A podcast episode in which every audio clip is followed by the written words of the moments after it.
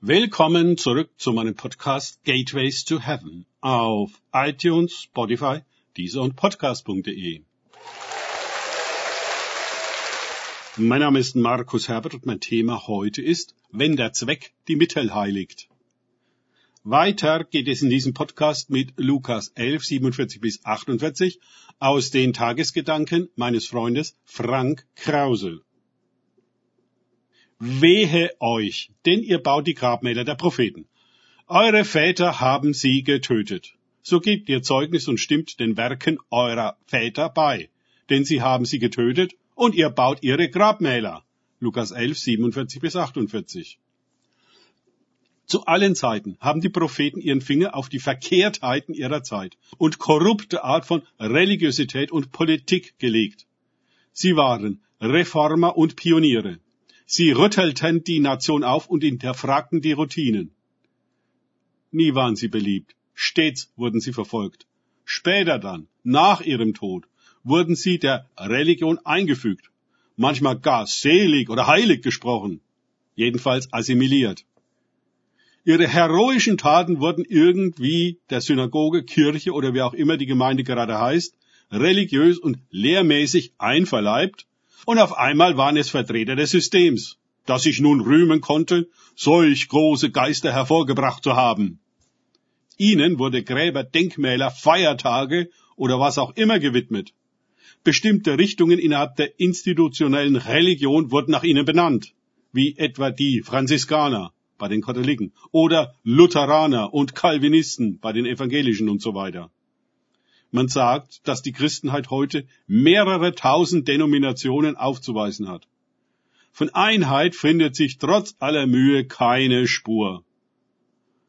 Die ist ja auch in Christus und sonst nirgendwo zu finden. Seltsam, dass diese Parteien bzw. Richtungen keine Reformatoren und Pioniere, Propheten und Apostel nach Art ihrer Gründerfiguren hervorbringen. Immer landet alles im Fahrwasser der lauen Besucher und Betreuungskirche, die sich hierarchisch aufbaut und in Klassen unterteilt, wie Klerus und Laien, wo die einen über die anderen herrschen. Die große Masse, das Volk, ist in dieser Struktur stets ganz unten. Es hat seine Identität nicht in Gott selbst und seiner ewigen Berufung, nicht in seiner verwandelnden Gegenwart und der Salbung des Heiligen Geistes, sondern eben in der Kirche, zu der es gehört. Zu akzeptieren, dass es unsere Väter waren, die die von Gott gesandten Boten ablehnten, verfolgten und umbrachten, so dass Gott immer neue schicken musste. Bis heute, das ist eine dicke Kröte, die es zu schlucken gilt.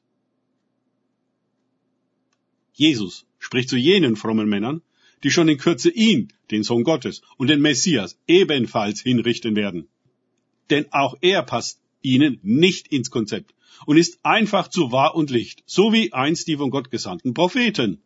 Ihr ganzes heuchlerisches System fliegt in seiner Gegenwart auf.